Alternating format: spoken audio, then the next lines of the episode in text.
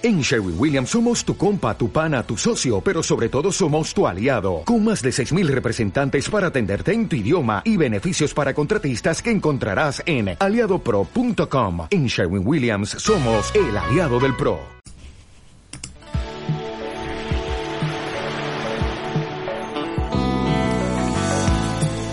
Estás escuchando I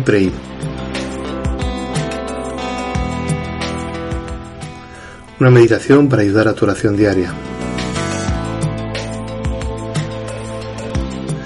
Y la meditación de hoy se titula La multiplicación de los panes.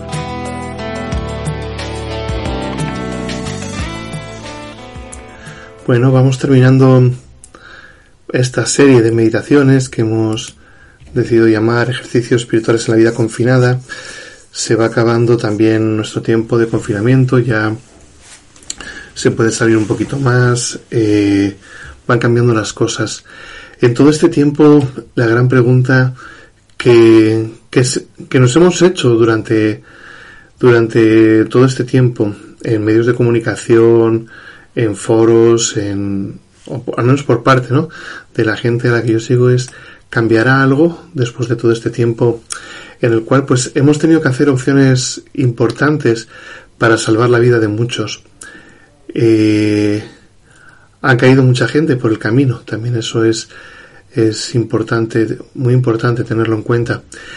Eh, y ha supuesto un cambio y sigue suponiéndolo y va a suponerlo nuestra vida, nuestras rutinas eh, diarias y, y además va a provocar una crisis económica importante en, los próximos meses, puede que incluso años. Bueno, de todo esto, ¿qué enseñanza sacamos, no? Todas estas meditaciones intentaban acompañar la oración diaria para, para ir pensando un poco en todo esto y vivirlo pues desde el ámbito de la fe. Esa es la, intención. Eh, y terminando estas meditaciones que terminaremos el, domingo, eh, os propongo que hoy eh, meditemos la cita de Juan 6 del 1 al 15, que es el de la multiplicación de los panes y los peces por ir terminando en una acción de gracias a Dios por tanta abundancia. Es cierto que han sido días ¿no? duros. Eh, es probable que muchos de, los que escucháis hayáis perdido algún ser querido por, por culpa del, del virus. Eh, yo mismo conozco gente eh, más o menos cercana, ¿no? Que también, pues, lo han pasado, algunos han fallecido. Ha sido mucha gente. En medio de todo esto, ¿qué nos llevamos? Si no, si no salimos de toda esta experiencia un poco mejores personas, eh, sería una pena, habiéndolo podido aprovechar. Yo creo que sí, ¿no? Que algo habrá aportado pues todas estas meditaciones y, entonces mi, mi, intención es ir terminando esta semana en una acción de gracias y los próximos días haremos una meditación muy bonita de San Ignacio que se llama Meditación para alcanzar amor. Pero hoy me quería detener en el pasaje de la multiplicación de los panes y los peces. Un momento en el cual eh, los discípulos, los que siguen a Jesús, y esos somos nosotros, sienten que esto no da para más, que la situación eh, está en un momento en que se ha atascado. Llevan varios días predicando, los, los discípulos están con él, la gente les han ido siguiendo y le dicen a Jesús, oye, eh, viene mucha gente con nosotros, hay demasiada peña aquí, eh, diles que se vayan a casa, diles que se vayan a casa, que llevamos ya varios días predicando, te van siguiendo de un sitio a otro y aquí ya no hay para comer. Y Jesús dice, eh, buscad por ahí, buscad a ver qué, qué es lo que hay. Entiendo yo que, cuando los discípulos empiezan a buscar entre la gente a ver si alguien tiene algo de comer, pues obviamente todo el mundo había cogido algo, ¿no? Eh, en los días previos y a alguien le quedaría algo, o sea que sí que esperaban encontrar algo. No encuentran poco si fuera solamente por una persona, ¿no? Cinco panes y dos peces, bueno, pues no está mal. Pero yo creo que estaban convencidos los discípulos de que Jesús les preguntaba para él, que él tenía que alimentarse. Es lo que tiene sentido, ¿no? La gente está ahí por él, están siguiendo a él. Él está en las mismas condiciones que los demás, está cansado porque él es el que está haciendo el trabajo duro, digamos, de predicar, de curar y tal, de escuchar a la gente. Llevan varios días en eso, pues el que tiene que comer es Jesús. Parece obvio. Bueno, busquemos algo de alimento para Jesús. Les traen aquellos panes y peces eh, que tenía aquel muchacho, por lo visto. Seguramente más gente tendría, ¿verdad? Pero parece que solo un muchacho eh, fue capaz de, de ofrecer lo que tenía. Bien. Jesús lo parte y lo reparte. Se lo da a los discípulos. Y los discípulos se dan cuenta de que algo raro está pasando, porque no se come él alguna parte. ¿No? El refrán dice que quien parte y reparte se queda con la mejor parte. Bueno, pues Jesús no, Jesús parte y reparte, pero no se queda con nada. Y esto pareció raro, porque no come. Aquellos que ya habían aprendido eh, que era mejor hacer lo que hacía Jesús y luego ya preguntamos en casa, partieron y repartieron. Entonces la gente se dio cuenta de que algo había, pero no se, eh, no se lo quedaban los importantes, no se lo quedaban los líderes, sino que intentaban que llegara a todo el mundo. Y la gente siguió en esa dinámica de partir y repartir. Dice que hubo para todo el mundo, yo no sé cómo ocurrió aquello, no entro en si todo el mundo tenía algo y empezó a sacarlo, o, si realmente hubo un milagro ¿no? de multiplicación y tal. Lo que sí queda claro es que en algún momento dado de la vida de Jesús, y esto lo cuentan todos los evangelistas, hubo necesidad de que todos comieran y todos comieron. Y sobró. Y en ese punto es donde me quiero parar hoy de, de esta multiplicación. No tengas miedo. Dice Jesús, no tengas miedo, pequeño rebaño, rebaño, al Padre le ha parecido bien darte el reino. No tengas miedo, va a haber abundante para todos. Ha habido palabra abundante durante todas estas semanas, ha habido espíritu abundante durante todo este tiempo, yo te voy a saciar interiormente. Soy tu Padre, no tengas miedo, no tengas miedo. Me gusta mucho eh, no las he contado, creo que es así, pero el, parece ser que son 365 veces las que aparece en la Biblia la, la expresión no temas, no tengas miedo, ¿no? Para que puedas meditar una cita diferente cada día del año y, y que siempre medites la misma, ¿no? No temas, no temas.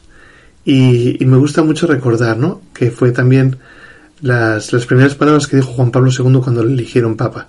O sea, venía un momento de cambio, después de muchos papas italianos, primer papa polaco, esto era una cosa un poco extraña, ahora nos parece normal, ¿no? Con un papa argentino, eh, pero en aquel momento era como un cambio brutal, un papa que no era italiano. Y lo primero que dijo es, no temáis, abrid las puertas a Cristo. No tengáis miedo. Y Jesús viene a darte abundancia para, para que veas que hay para todos. Y os propongo que hagamos la meditación una vez más eh, utilizando la composición del lugar que nos enseña San Ignacio. Eh, imagínate allí, imagínate en medio de la multitud. Imagina que se acerca uno de los discípulos, que no estás muy lejos de Jesús, que estás ahí más o menos cerca, no terminas de oír bien lo que habla con los discípulos, pero medio intuyes por los gestos y por alguna palabra que pillas eh, lo que están hablando. Y después ves que Felipe mismo, ¿no? Viene, se acerca y te pregunta, oye, eh, mira, no tenemos para comer, ¿tú tienes algo para el maestro?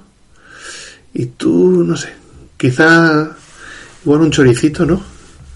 Una caña de lomo, un batido, un bote de zumo, igual algo llevabas en la mochila, ¿no? Eh, lo tienes ahí y que por miedo dices, eh, no, no, no, se acabó todo ayer, ¿no? Y te sientes mentiroso, sientes que, uff, no, pero a la vez te sientes más seguro y dices, sí, pero a ver cuántos días más estamos aquí y es que no me queda casi nada, tengo que cuidar de mí. Y mientras Felipe se aleja y sigue preguntando, intentas tranquilizar tus pensamientos diciendo, eh, vaya apuro. Pero claro, esas cosas que pasan, ¿no? Cuando tú has dicho algo que sabes que no está del todo bien, como decíamos ayer, tampoco es que esté mal, pero te quedas ahí pensando lo que tenías que haber dicho y si hubieras dicho otra cosa, ¿no? Estás ahí. Y de pronto, pues te quedas ahí, comentas con el de al lado y ves que Felipe vuelve de un poquito más atrás y que trae unos cuantos panes y unos peces y se los da a Jesús. ¿Qué sientes? Igual sientes, ah, bueno, mira, había alguien que tenía, menos mal que no necesitaron de lo mío. O igual sientes, ¿quién habrá sido el tonto que ha dado lo que tenía? O igual sientes, ¿por qué no se lo habré dado yo? ¿No? Examina tu corazón, ¿qué sientes? Y ahora Jesús coge, levanta los ojos al cielo y hace una oración. ¿Y por qué no se lo come? Porque primero bendice a Dios y ahora parte y lo vuelve a dar. Y los discípulos hacen lo mismo. Y tú te fijas y dices, ¿para qué han recogido el pan si ahora lo están dando? Porque para eso se recoge, para poder dar. Y de repente empieza a ver para todo el mundo. Y tú te quedas alucinado de que todo el mundo está comiendo. Y no entiendes lo que ha pasado. Y entonces imagina que te acercas a Jesús y le dices, casi como a un mago, ¿cómo lo has hecho? Pero no le estás preguntando por el truco. No estás preguntando cuál es la magia. Lo que estás preguntando es de dónde sale tanta abundancia. Y Jesús empieza a hablar contigo y ahí puedes comenzar el diálogo. Y Jesús empieza a hablar contigo y empiezas a hablar de, es que si tú me das, yo te devuelvo multiplicado. Si tú me das, yo te devuelvo multiplicado. Dame lo que tienes, dame lo que te alimenta, dame lo que llevas, y yo lo daré multiplicado para un montón de gente. Hay un montón de gente que necesita vivir de la fe. Hay un montón de gente que necesita el pan de la palabra cada día. Tú lo has recibido durante muchos días. Ponlo a disposición del Maestro para que Él lo multiplique y para que pueda llegar a muchos. Y date cuenta, en una acción de gracias interior, que eres un privilegiado, que eres mejor que muchos, que has recibido más que otros, y que, como dice San Pablo, si gratis lo has recibido, dalo también gratis. Dalo gratis para que muchos se puedan beneficiar y no tengas nunca miedo, que si estás con Jesús nunca te va a faltar.